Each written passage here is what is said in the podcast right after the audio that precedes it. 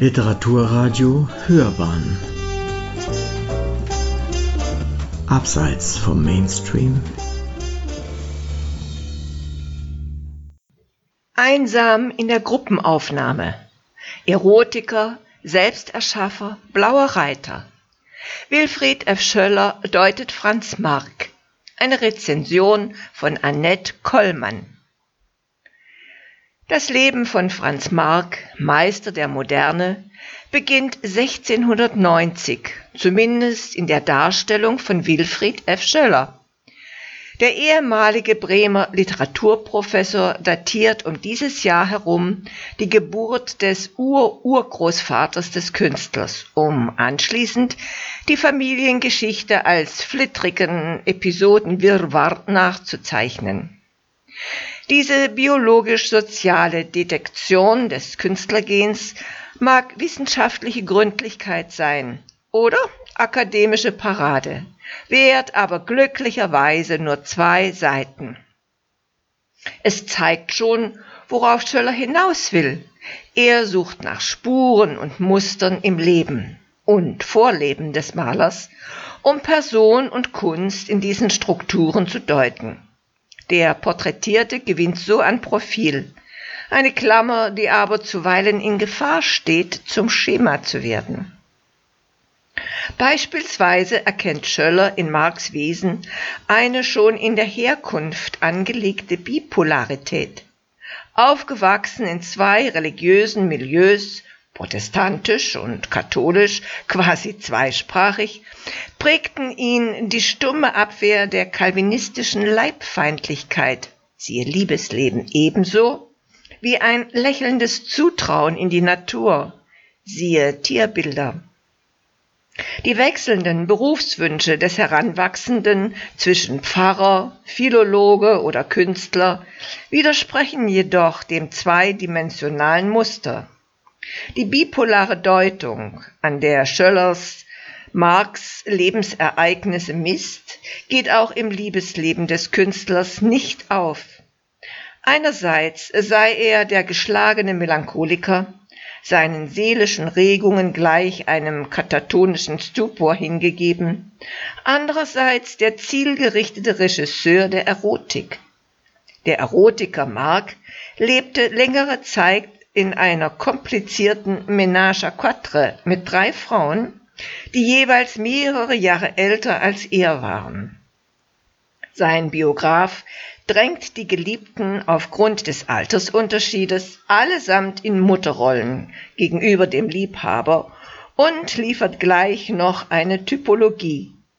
Annette Simon als hohe Frau, Marie Schnür als attraktiv ältere Geliebte und Maria Frank als Juno, die einen aufnimmt, auch wenn man fehlt.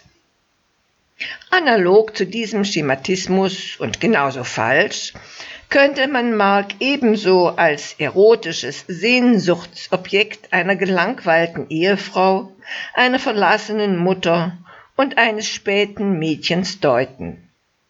Erkenntnisgewinn bergen solcher Art autoktreale Schemata nicht.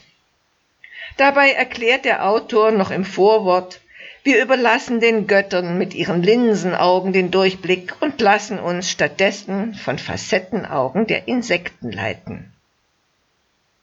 Libellen gleich soll aus den ungezählten Blickpunkten des Insektenauges ein Lebensbild entstehen und das Verfahren des Künstlerbiografen aus seiner bisherigen chronologischen Beschreibung des Lebens als eine Jakobsleiter zum Gelingen befreit werden. Abgesehen davon, dass die besten Biografien schon immer vieläugig bzw. vielstimmig waren, ist Schöllers Vorsatz lobenswert wenn auch nicht in aller Konsequenz eingelöst. Außerdem sollte er nicht nur für die Darstellung eines Individuums wie Franz Marc Anwendung finden. Scheitern, Widersprüche und Lebensrätsel birgt in aller Wahrheit jede Biografie, nur dass klassische Biografik immer noch auf Triumph getrimmt ist. In Abweichung dazu und wohl auch wahr ist auch Marx Leben wenig Triumphales zu berichten. Liebeschaos, Geldmangel, Erfolgslosigkeit. Ab 1907 lichtet sich langsam der Label über Marx Genie als Maler. Er findet seinen Stil und seine Sujets.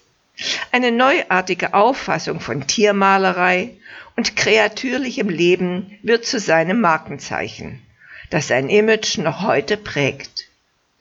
Bilder dieser Phase erfüllen Postkartenständer und Posterkataloge. Seine späteren abstrakten Farbexplosionen, die einen weiteren künstlerischen Wandel ankündigen, wirken wie Versprechen an die Kunstwelt, die aufgrund seines frühen Todes leider uneingelöst blieben. Einer Spekulation über seine ungemalten Bilder kann und sollte man sich entgegen Schöllers Auffassung jedoch trotzdem entziehen. Mark war ein Selbsterschaffer, eine Singularität in den Münchner Künstlerkreisen.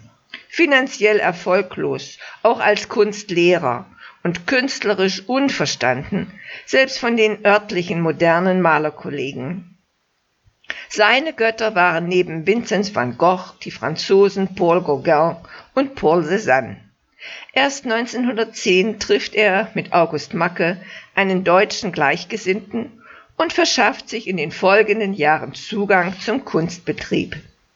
Unter den Modernen blieb er bis zu seinem Tode eine Einzelerscheinung. Schöllers postuliertes Vorhaben, aus der Biografie immer wieder eine Gruppenaufnahme der Avantgarde zu machen, ein Kollektivbild, öfter ausgeweitet zum geistesgeschichtlichen Panorama, scheint deshalb gewagt. Der Anspruch wird aber nicht überstrapaziert und die in Biografien gleichen Kalibers nicht selten gestellt wirkende Szenarien werden so vermieden.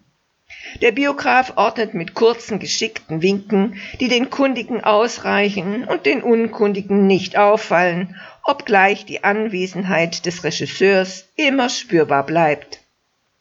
Trotz aller Kritik ist Schöllers Monographie gelungen und lesenswert, erzählerisch gut strukturiert sowie in der Sache vertrauenswürdig und zeitgemäß. Darüber hinaus ist sie in ihrem analytischen Ansatz ein ergänzendes Gegenstück zur empathischen Mark-Biografie Brigitte Rosbecks aus dem vorigen Jahr.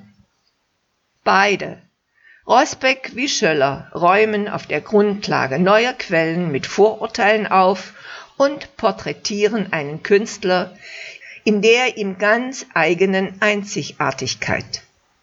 Sie hörten Einsam in der Gruppenaufnahme. Erotiker, Selbsterschaffer, blauer Reiter. Wilfried F. Schöller deutet Franz Mark. Eine Rezension von Annette Kollmann. Es las Marlisa Tum.